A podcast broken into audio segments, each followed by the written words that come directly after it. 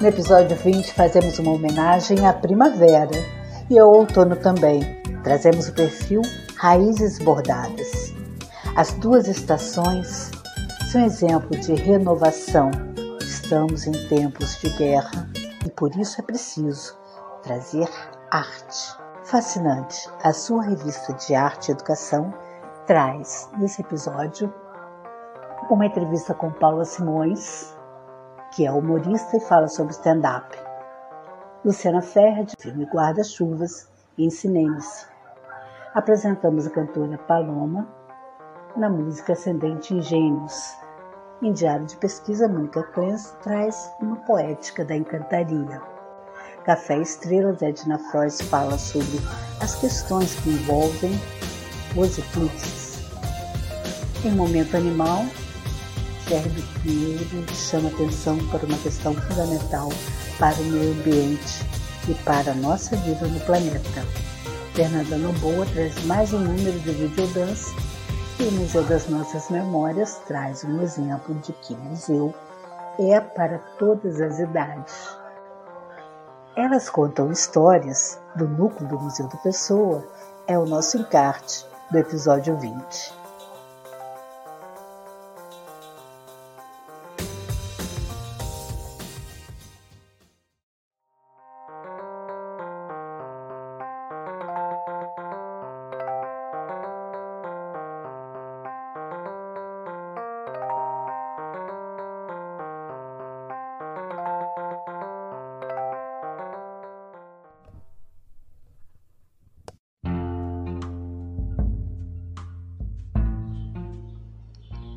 Entrevista.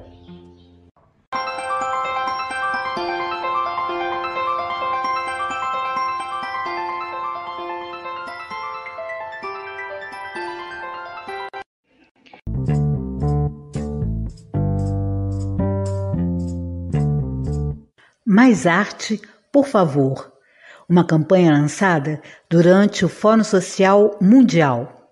Conteúdos de arte, educação e cultura para ouvir. Mais arte, por favor. Olá, ouvintes do Elas em Rede. Meu nome é Paula Simões, eu sou daqui de São Paulo, sou produtora, sou comediante, sou escritora. Hoje eu estudo e trabalho com a linguagem, dentro do humor, com a linguagem do, da comédia stand-up, né? Que é um formato Muita gente explica falando que é um formato que veio dos Estados Unidos e chegou no Brasil nos anos 2000 e se popularizou, mas na verdade o nome stand-up que é um nome americano, mas esse formato de você subir num palco e contar suas histórias de uma maneira engraçada ou contar histórias engraçadas que você criou, é um formato que existe há muito tempo. Dercy Gonçalves fazia, é, Chico Anísio fazia, então não é não é tão recente quanto muitas pessoas pensam, né? E é basicamente isso, é você é, desenvolver essas histórias, podem ser baseadas é, em fatos reais, podem ser livremente inspiradas em fatos reais, podem ser criadas simplesmente com o propósito de fazer rir e subir num palco e contar essas histórias para um público e torcer para que eles riem, né? Para eles rirem e se não rir, seguir em frente e partir para a próxima piada e depois melhorar essa, que claramente não foi criada tão bem assim, né? O humor, ele é aquele lugar que todo mundo tem dentro de si, às vezes ele pode ser de um jeito mais universal, às vezes de um jeito mais piadas internas de um grupo, mas é aquilo, aquilo aquela semente, aquela coisinha que a gente tem, um pedacinho, acho que de, de vida que a gente tem dentro da gente, que, que faz com que a gente siga vivendo, né? Rindo de si mesmo, rindo dos nossos percalços, rindo uns dos outros, né? Espero que de uma maneira positiva, mas é sempre bom, né, ter esse espaço livre para a gente brincar um com o outro. E o humor, para mim, é isso: o humor é um traço de personalidade que que todas as pessoas têm, de um jeito ou de, um, de outro, todas as pessoas têm esse traço de personalidade. Uns desenvolvem mais, outros desenvolvem menos, mas é é uma possibilidade de vida mesmo, sabe? Não só antes de ser um trabalho, antes de ser um, um projeto criativo, ele é esse lugar que a gente habita todos os dias. É, sozinho, né, fazendo alguma coisa sozinho e rindo disso, ou com amigos, com familiares. Ultimamente eu estou trabalhando muito com produção de teatro, né? Eu trabalho fazendo articulação de espetáculos e espaços culturais, viabilizando essas apresentações. É, e tem o meu projeto autoral, que é o Mulheres que Riem com os Lobos, que é um projeto que eu produzo, que eu faço a curadoria dos números, é um show de variedades que envolve apresentações de comédia stand-up, improviso, palhaçaria, personagem e também envolve outras linguagens como música e poesia. É um elenco inteiramente feminino e com artistas da cena independente daqui de São Paulo. Como eu falei antes, né, além de trabalhar com comédia, eu trabalho com produção de teatro. Eu trabalho numa parte muito específica da produção teatral, que é a articulação de espetáculos para realização em espaços culturais, que é basicamente a venda desses, é, dessas peças para espaços que têm uma verba para fazer essa compra direta, não necessariamente via edital, né? Que é via como se fosse um, um concurso, né? Várias pessoas mandam um projeto e aí isso é analisado por uma equipe e esse projeto é contemplado ou não. É, também, é claro, as vendas também envolvem uma curadoria do outro lado. E eu também faço projetos para editais, eu escrevo projetos para editais, faço a produção desses projetos, também articulação das apresentações, articulação das pessoas envolvidas, prestação de contas. E só para ressaltar que são possibilidades que muitos outros países não têm, e aqui a gente tem, que são uma coisa, são ações né, de políticas públicas brasileiras é, antigas para viabilizar a arte, é, a arte e a cultura no Brasil. Então, acho muito importante ressaltar como que a política pública brasileira atua e como que ela está muito à frente em relação a outros países, tá bom? Como artista, eu tenho tentado cada vez mais me manter de mente aberta para diversas possibilidades de temas e assuntos e, e, formatos que eu queira tratar, né? Às vezes tem coisas que eu quero levar para um palco no stand-up, mas tem coisas que eu quero levar para um vídeo, para uma rede social, tem coisas que eu quero levar para a escrita de um roteiro, né? Então eu tô tentando me manter sempre de mente aberta, mas inevitavelmente, por eu ser mulher, o meu tema principal de trabalho acaba sendo a mulher e tudo que a gente passa, né? Por, com relação, por ser mulher, em relação ao machismo, em relação é, dinheiro, relacionamento, família, corpo, então eu, eu falo muito, eu trabalho muito com esse tema, que é o feminino, entender o feminino e combater alguns tabus e alguns preconceitos. Mais arte, por favor. Mais arte, por favor.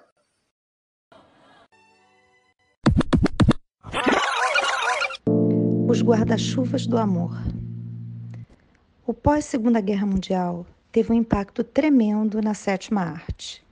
Se nos Estados Unidos tratava-se de celebrar a vitória do American Way of Life através da indústria dos sonhos de Hollywood, na Europa, como reação ao cinema comercial norte-americano, passou-se a usar a câmera de modo inovador e inusitado, explorando os ambientes externos, a luz natural, o burburinho das ruas e o cotidiano de gente comum, no estilo A Vida Como Ela É.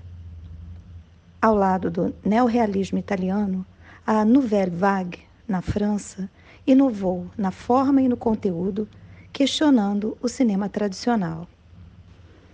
As dificuldades do homem comum e as questões banais do cotidiano se somaram aos temas polêmicos que chocavam a sociedade, como a liberdade sexual e amorosa, a gravidez fora do casamento, o adultério, a prostituição, a loucura e a disfunção familiar. A hipocrisia dos valores burgueses era escancarada pelo cinema autoral e esteticamente inovador de Claude Chabrol, Jean-Luc Godard, François Truffaut e Agnès Varda. Jacques Demy se inclui nesta lista de cineastas, sendo responsável por fazer uma ponte entre o realismo e a fantasia.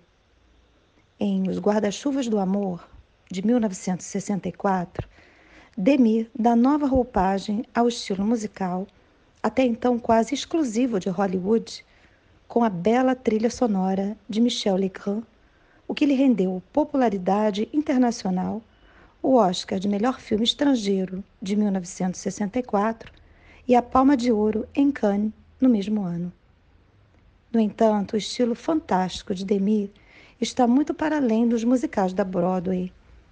Enquanto nos Estados Unidos Fred Astaire e Gene Kelly enalteciam o glamour da vida artística e as conquistas do self-made man, os musicais de Demy abordavam o cotidiano dos trabalhadores franceses, as guerras pela libertação das colônias francesas, as desilusões amorosas e a desconstrução do amor romântico. Em Os Guarda-Chuvas do Amor, a jovem atendente de uma loja de guarda-chuvas, Geneviève, vivida pela diva Catherine Deneuve, se apaixona pelo mecânico Guy vivido por Nino Castelnuovo. O romance dos dois não é bem visto pela mãe de Geneviève, dona da loja de guarda-chuvas, em processo de falência. Quando a filha confessa que está grávida do rapaz, mas impossibilitada de se casar com ele, já que o jovem foi lutar na Guerra da Argélia, a mãe se encarrega de lhe arranjar um casamento com um rico comerciante de diamantes. Dividido em três atos, o musical, alegre e colorido, vai desmaiando suas cores em direção a um final azulado e escurecido, nada romântico, onde a utilidade, o pragmatismo e as convenções sociais acabam sufocando os sonhos românticos do jovem casal. O filme de Demi nos entrega, assim, uma experiência desconcertante.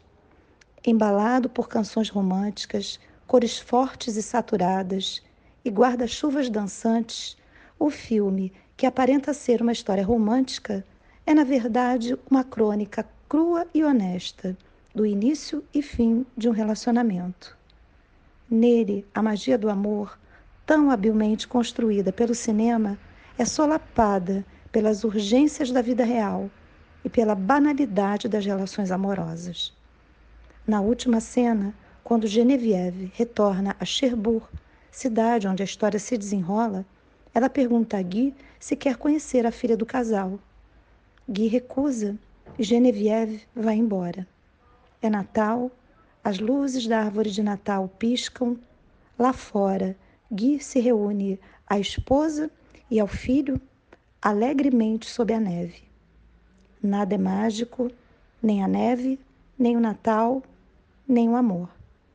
A vida segue vulgar e banal ao som da bela canção do Geneviève Guy de Michel Legrand. Elas em redes convida. Pode entrar, a casa é sua. Olá, sou Flávia Muniz Cirilo, cantora, compositora, palhaça, poeta comprometida com o bem viver é, acabei de trabalhar na pesquisa da série Comunidades Brincantes, que foi feita a partir de um convite do Instituto Casa Comum. Então, é um podcast com 10 episódios e uh, o tema central dessa pesquisa é o bem viver e a cultura popular. Então, nós conversamos com muita gente e cada um desses episódios eles buscam responder a pergunta: e se as comunidades fossem mais brincantes e malemolentes? Que tipo de futuro a gente poderia construir? Então, tem jongo, tem cultura de terreiro, quilombo, povos originários, circo, um, cortejo, hum, capoeira, e muitas outras atrações, o coco, toré, e um, são muitas vozes falando muitas coisas interessantes. É muito musical, é muito deliciosa de escutar e tem um argumento que é um contraponto às culturas é, que estão inseridas dentro do capitalismo, né, e as culturas de massa. Então, a gente traz assim como ideia central as culturas populares e as culturas de bem viver é, como sementeiras, como berços para possibilidades de paradigmas que sustentam o envolvimento, a cooperação, a coletividade, o afeto, bons afetos, o diálogo, é, uma cultura de paz uma cultura de bem viver, ou seja, uma cultura que respeita a natureza, respeita todas as formas de vida. E assim é, que é um convite que a gente está deixando para os ouvintes da Elas em Rede para que a gente alcance a escuta de vocês, porque na verdade foi um trabalho de muita escuta, né? A gente escutou muita gente, eu digo a gente porque eu fui responsável pela locução, então tem o roteiro e a pesquisa feito pela Diana Graça e a edição feita pelo Rodrigo Sebastião. E então a gente quer chegar nas pessoas e é, fazer com que essas sonoridades, essas conversas, esses diálogos, essas escutas também ecoem em vocês e que a gente possa produzir um imaginário de futuros realmente viáveis, possíveis e de muita brincadeira, expandir cada vez mais essa, essa cultura brincante, cultura de bem viver, tá? Um abraço, tchau, tchau.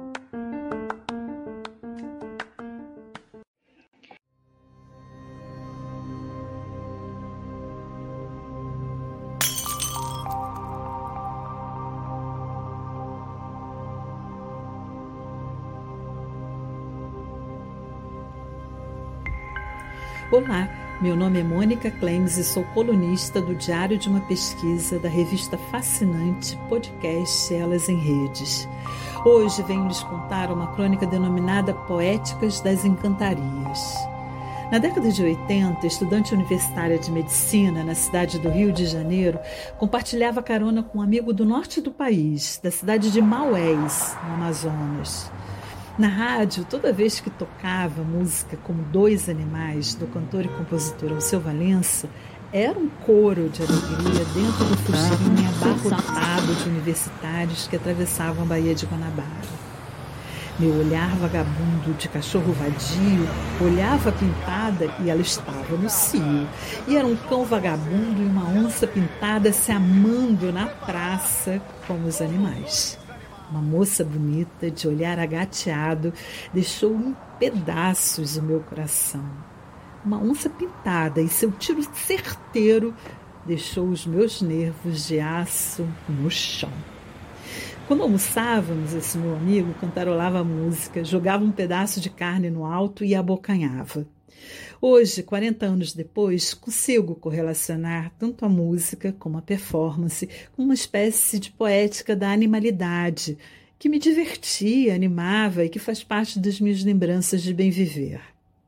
Na nossa cultura ocidental eurocentrada, cheia de leis, regras, dogmas, somos cerceados da paisagem e da animalidade que nos habita. Esse apartheid nos torna animais dóceis, passíveis de orientação, dominação e vigilância pelo saber poder instituído. O carnaval é uma dessas festas que permite a vivência consentida da pulsão, do instinto, do que mora selvagem em nós. Em 2024, a Grande Rio promete mergulhar nas cosmovisões dos povos originários com a proposta do enredo Nosso Destino é Ser Onça, dos carnavalescos Gabriel Haddad e Leonardo Bora. Uma adaptação livre do livro Meu Destino é Ser Onça, do escritor Alberto Mussa, sobre o mito tupinambá da criação do mundo. Nessa proposta, vemos uma narrativa de devoração e transformação onde os artistas utilizam a onça como símbolo de lutas do presente, que pensa o Brasil de hoje e a necessidade de partilha do sensível, do respeito à alteridade. Leonardo Bora ainda nos diz que a arte nos faz refletir sobre as ideias de cura, semeadura, floração, transformação. Como uma coisa leva a outra, nas suas pesquisas, os carnavalescos acabaram conhecendo a obra de Aislan Pancararu, nascido em Petrolândia, Pernambuco, originário do povo Pancararu e formado em medicina. Olhando o seu trabalho, acabei me identificando com A Guardiã, um trabalho em acrílica sob papel craft de 2020, em que o artista retrata a força da mulher pancararu, detentora da ciência milenar e que carrega consigo sementes para germinar. O artista disserta sobre a obra, um, sobre essa obra, um corpo feminino, pintado de um sertão árido ao mais florido e verde após as chuvas, e assim descreve esse trabalho. Envolve o barro branco corporal, representando toda essa força armadura protetora. A pintura corporal com barro branco é identidade do povo pancararu.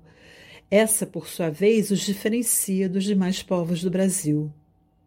Colostro, primeiro leite produzido pela mãe pós-parto, representa esse alimento essencial, cheio de nutrientes, simbolizando elementos do universo ritualístico e sagrado pancararu.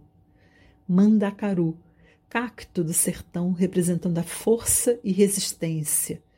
Jurema, acesso ao mundo espiritual representando cura. O vinho extraído da planta representa respeito ao sagrado.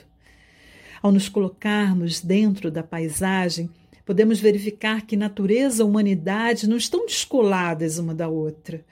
Ao nos livrarmos dessas construções, ressignificamos nossos corpos passíveis de desejos, libido e instinto.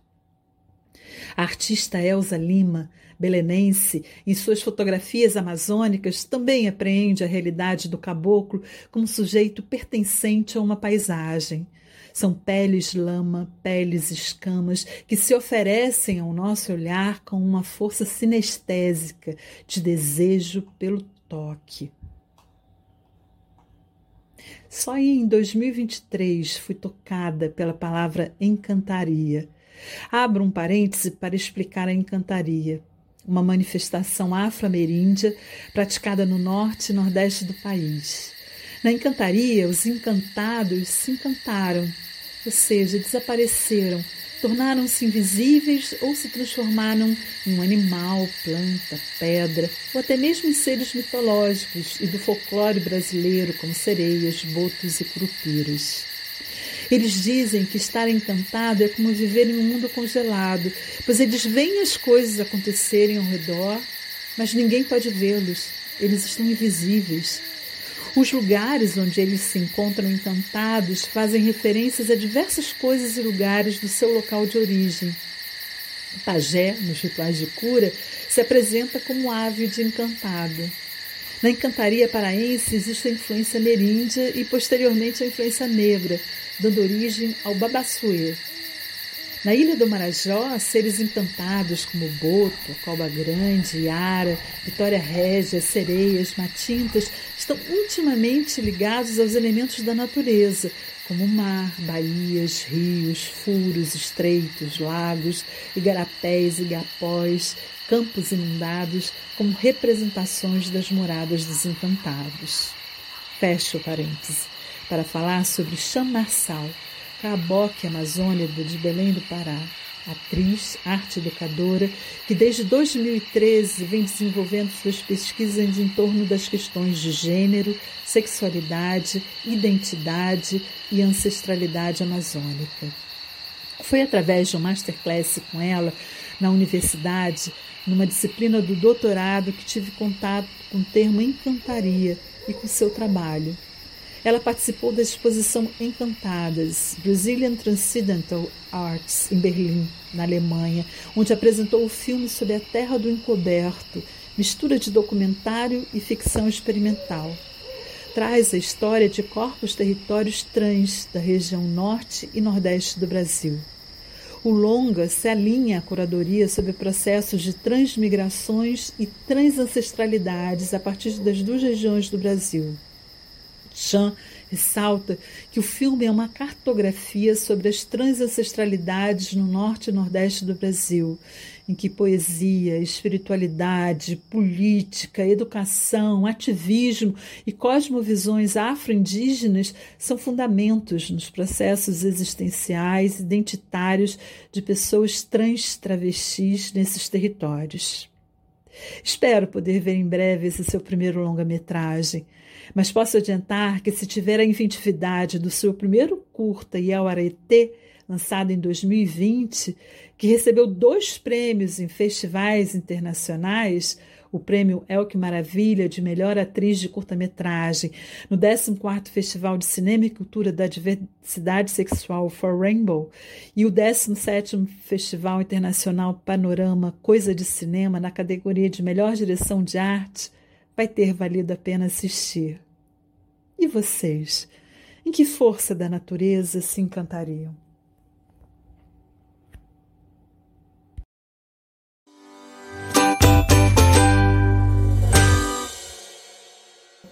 atriz cearense, mas moro na Bahia. Eu sou uma imigrante por natureza. Eu acho que mudança é a minha essência, tanto que está no meu mapa astral. Eu tenho ascendente em Gêmeos e esse é o nome da minha primeira música que foi lançada em todas as plataformas digitais. Eu me reconheci como artista bem recentemente, apesar de fazer arte há muito tempo.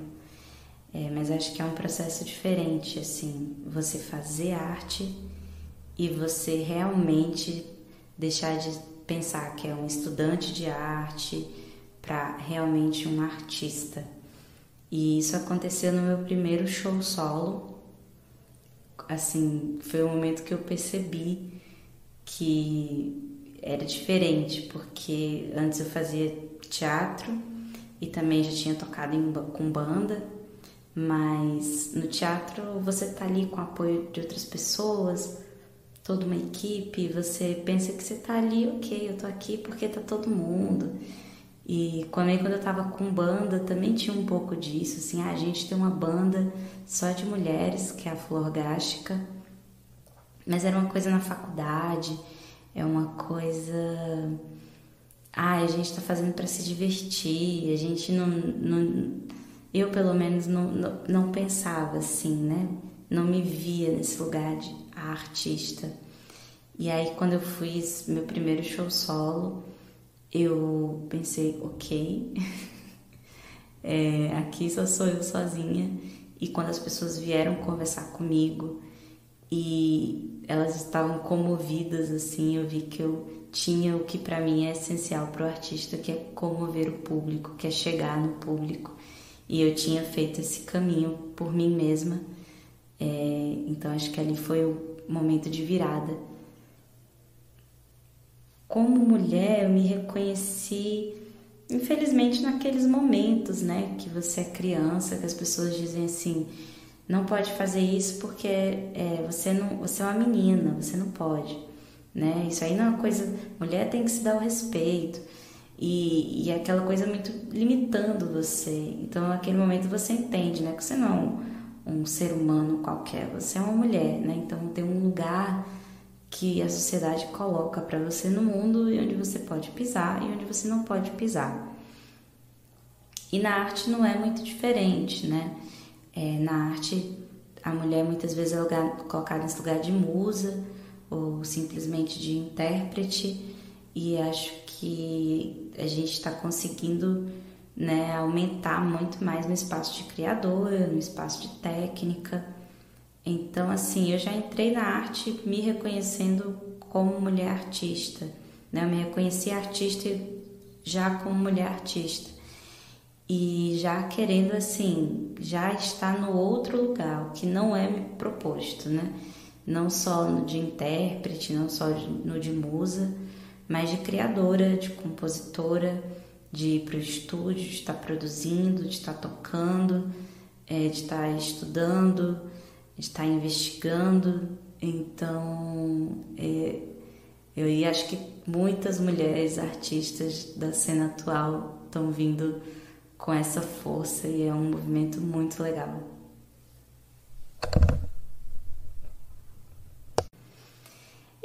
eu, eu sempre tive uma natureza para para estar tá com a música.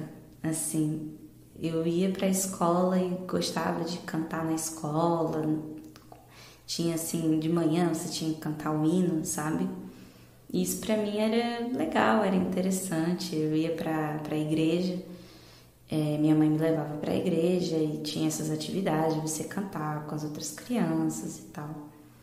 Isso para mim era divertido e era algo que as pessoas diziam que eu tinha aptidão, que eu, que eu levava jeito. Então, assim, acho que na verdade a gente se encontrou. Eu escolhi ela porque eu me sinto eu me sinto bem cantando, eu me sinto bem com a música. E a música, que bom, me abraçou e a gente a gente se combinou, a gente não sei, é uma coisa que faz parte assim. Eu acho que não teve esse momento é, de uma escolha, sabe? Você se sentir tão confortável num lugar que não tem como você não querer estar nesse lugar, que é estar cantando, que é estar fazendo música. Então é uma coisa que a gente se encontrou. Acho que eu escolhi ela, ela me escolheu. a gente nasceu uma para outra. E não só a música, né? O teatro também. Só que o teatro foi mais tarde. Eu descobri já com uns 13 anos a minha aptidão mesmo para teatro. Mas arte em geral, especialmente arte de palco, cantar e atuar, é onde eu me encontro. Assim, desenhar não, esculpir, assim, as artes manuais eu sou péssima, mas a arte de palco, a arte performativa, de estar ali em cima do palco, de usar o meu corpo, é, eu, nossa, é onde eu me sinto feliz. Eu tenho nervosismo, claro, de você subir ao palco e estar ali com as pessoas, é, mas tem um, uma coisa de que é um lugar meu, assim, que eu me aproprio dele, que eu me sinto bem. E mesmo quando eu não tô nele, quando eu tô cantando, eu gosto de, de ouvir minha própria voz. É uma coisa que eu não gosto de ouvir gravado, mas quando eu tô cantando assim pra mim mesmo, eu, eu gosto. Então a música é, é esse lugar de, de conforto. É uma coisa, é o meu porto seguro. É onde eu sei que ninguém pode me tirar isso, né? Eu sempre vou ter a música para poder voltar.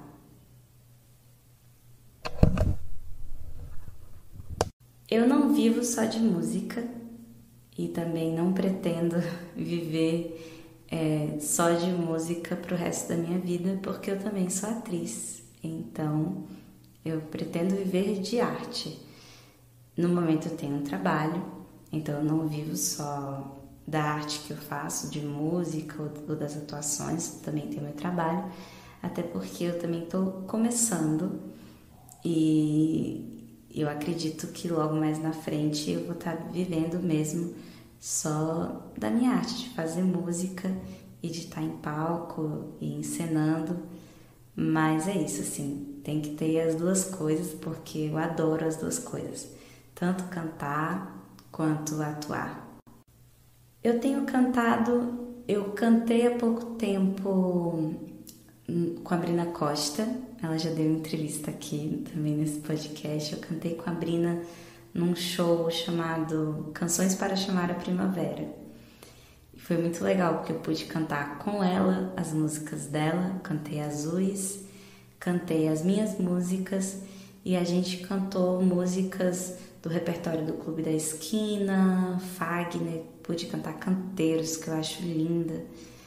E aí eu tava nesse show a minha próxima apresentação agora, que é para um evento específico em homenagem a Rita Lee, eu vou cantar Rita Lee. Né? Então eu tenho cantado isso, né? Saí aí das canções para chamar a primavera, tô indo para Rita e é o que eu tenho escutado para estar cantando. Eu me inspiro, eu me inspiro nas minhas vivências, né? Eu me inspiro nas pessoas.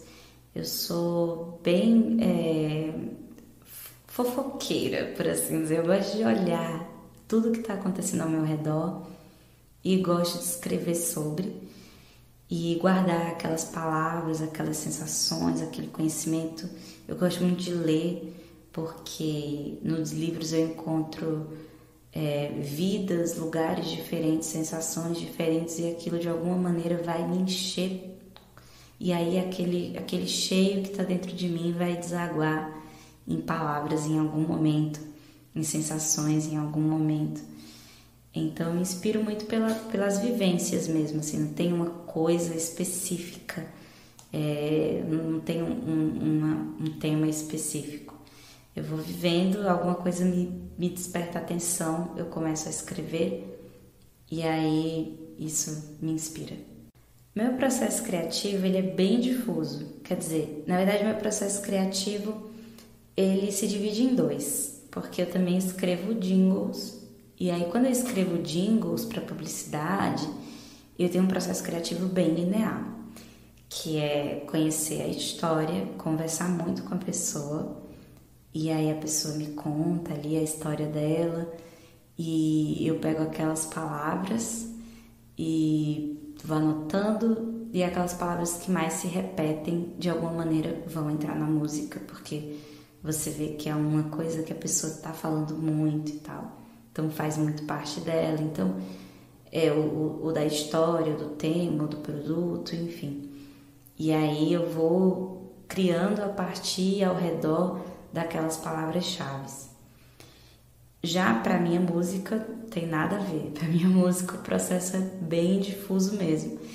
É, como eu disse, eu vivo, vejo, guardo aquela sensação. Muitas vezes eu não escrevo uma letra eu escrevo um sentimento, uma frase, algo que me marcou, e aí depois vem uma melodia e aí de alguma maneira aquela melodia casa com aquela com aquilo que eu tinha escrito.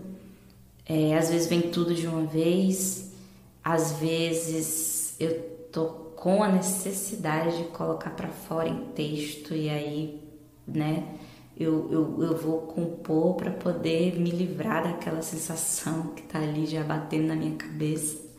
Então não tem assim, o meu processo para a criação das minhas músicas é difuso. Meus planos para o futuro é, tem ainda umas coisas que eu já fiz, mas que não foram lançadas, então elas já estão ali prontinhas, né, para sair, algumas ligadas à atuação, outras ligadas à atuação em música. Então elas estão ali é, já feitas e só esperando mesmo é, serem lançadas. E também tem o que está aqui na minha cabeça, no meu coração, e eu estou trabalhando para que elas sejam realizadas e sejam lançadas, que é o meu EP. Eu estou amando assim, a, a, olhando ele no papel e achando a coisa mais linda e querendo que ele venha para o mundo e trabalhando para que ele venha para o mundo, porque para mim é um sonho compartilhar ele com as pessoas. É, para mim não faz sentido produzir arte para mim mesma, para mim tem que ser sobre compartilhar com o público. E para além do meu EP, também tem um solo teatral que eu estreiei em Portugal, mas que eu ainda não trouxe para o Brasil e que eu quero muito trazer para o Brasil, que eu quero muito estrear aqui, quero muito fazer uma temporada aqui no Brasil. E ele já existe, já foi realizado, mas ainda não está aqui. Então esses são os meus planos mais fortes é, que eu quero realizar para o futuro. O meu EP e o meu solo de teatro.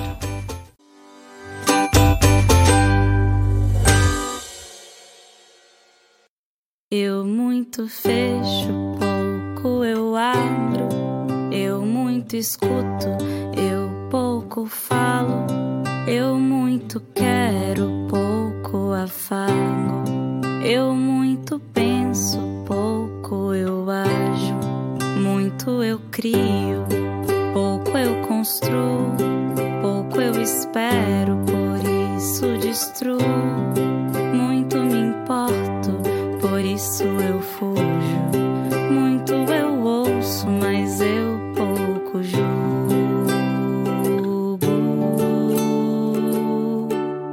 Eu mudo de acordo estação.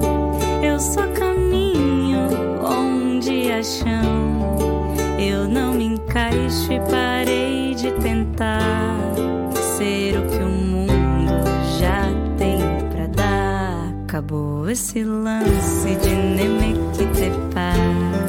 Cecinepa, agora é o que há. Acabou esse lance de Nemequitepá. Cecinepa, agora é o que há.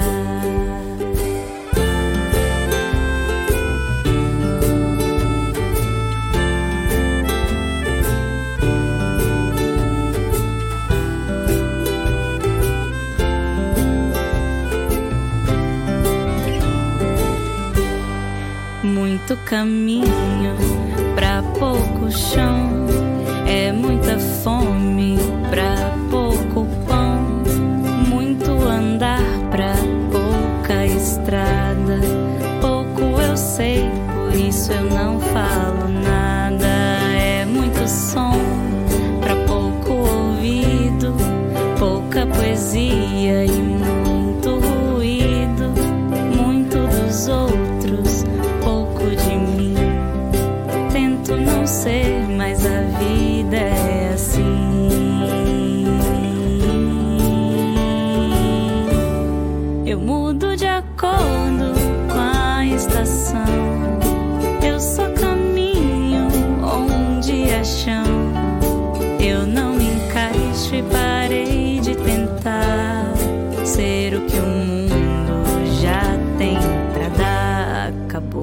esse lance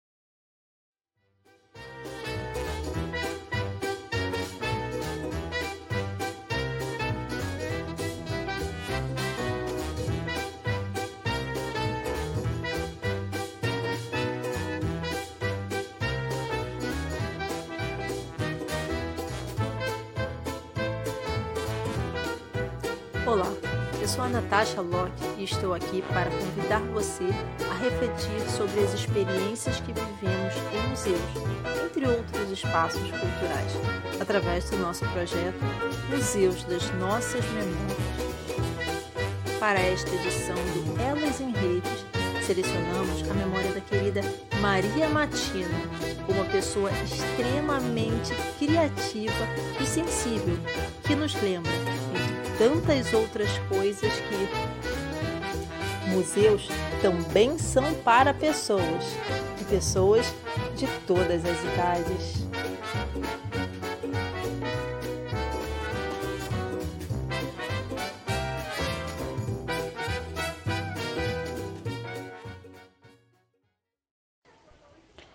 Olá, sou Maria Matina, é arte educadora, artista e arte terapeuta.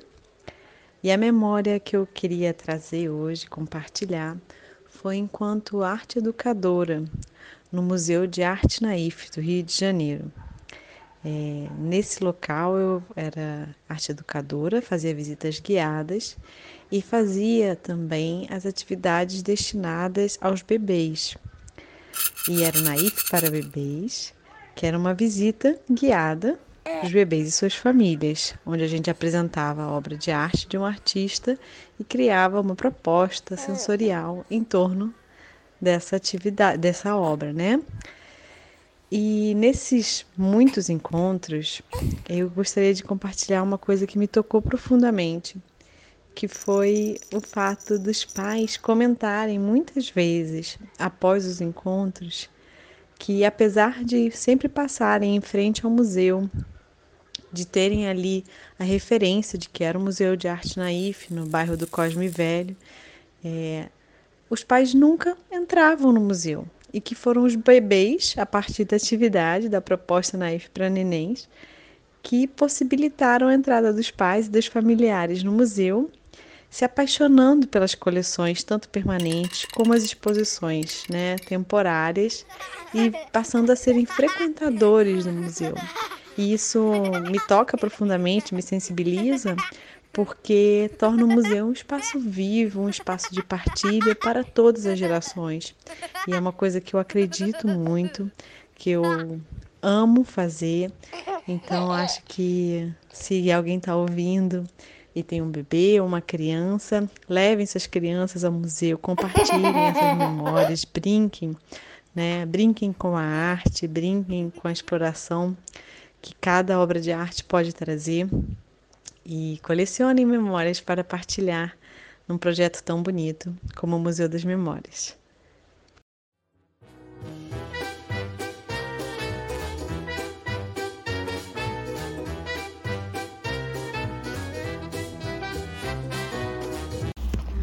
Olá, amigos, ouvintes do podcast Fascinante Elas em Rede.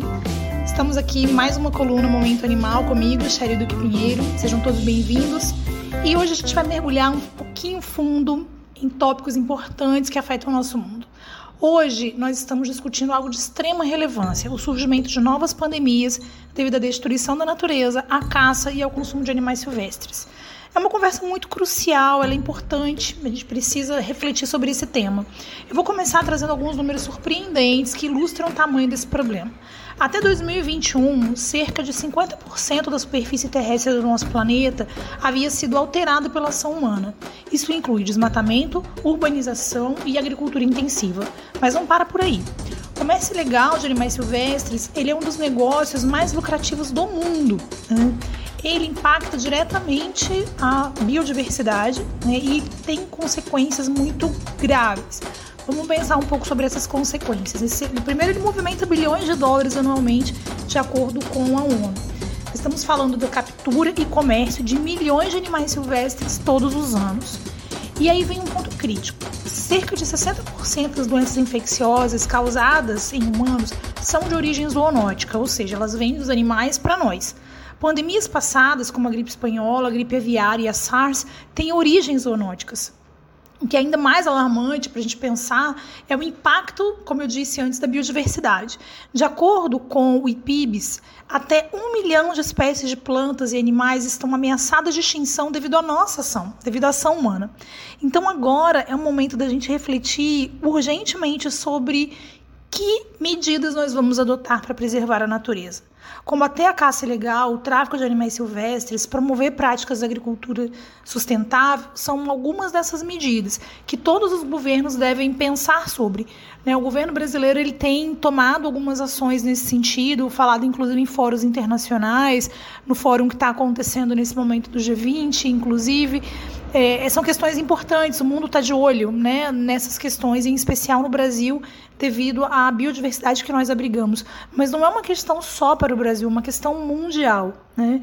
É, o surgimento de novas pandemias ela é uma consequência negativa dessa nossa relação irresponsável com o meio ambiente.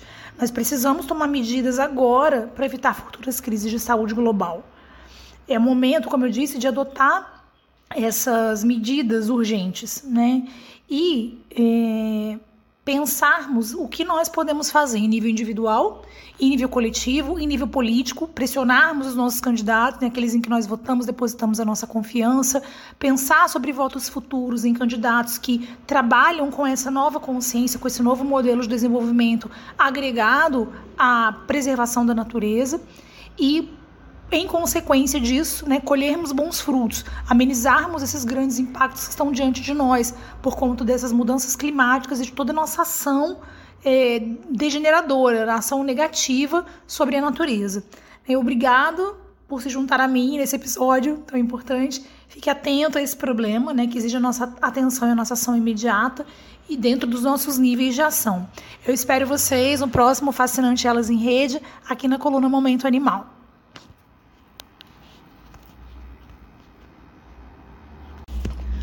Olá, amigos, ouvintes do podcast Fascinante Elas em Rede. Estamos aqui mais uma coluna Momento Animal comigo, Sherry Duque Pinheiro. Sejam todos bem-vindos. E hoje a gente vai mergulhar um pouquinho fundo em tópicos importantes que afetam o nosso mundo. Hoje nós estamos discutindo algo de extrema relevância: o surgimento de novas pandemias devido à destruição da natureza, à caça e ao consumo de animais silvestres. É uma conversa muito crucial, ela é importante, a gente precisa refletir sobre esse tema.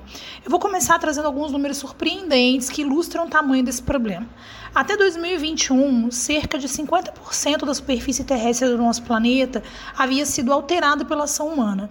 Isso inclui desmatamento, urbanização e agricultura intensiva. Mas não para por aí. Comércio ilegal de animais silvestres ele é um dos negócios mais lucrativos do mundo. Né? Ele impacta diretamente a biodiversidade né? e tem consequências muito graves. Vamos pensar um pouco sobre essas consequências. Esse, primeiro, ele movimenta bilhões de dólares anualmente, de acordo com a ONU. Nós estamos falando da captura e comércio de milhões de animais silvestres todos os anos.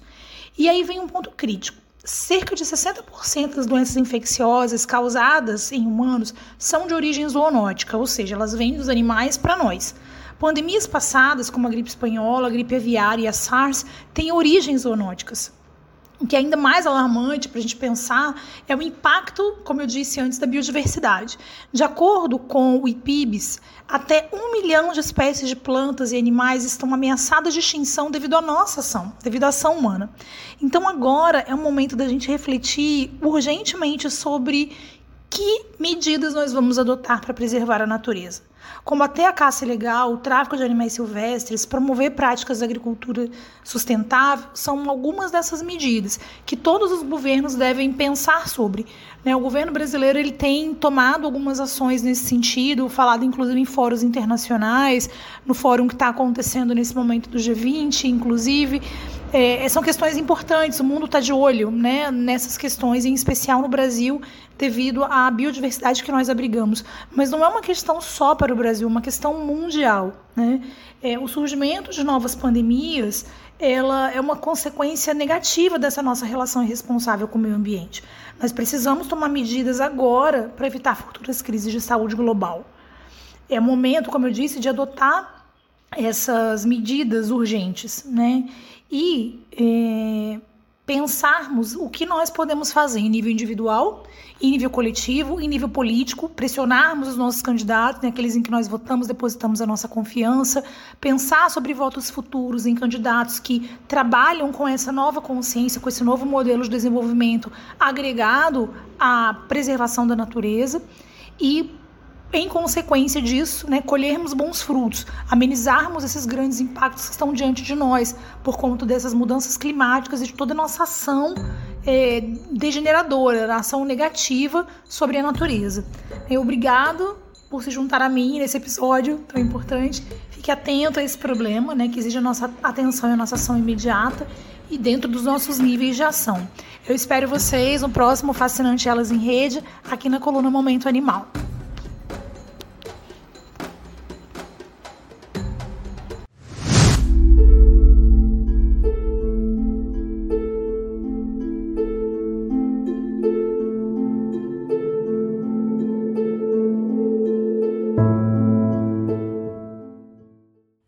Oi, tudo bem? Eu sou a Edna, sou astróloga e colunista aqui do Elas em Redes.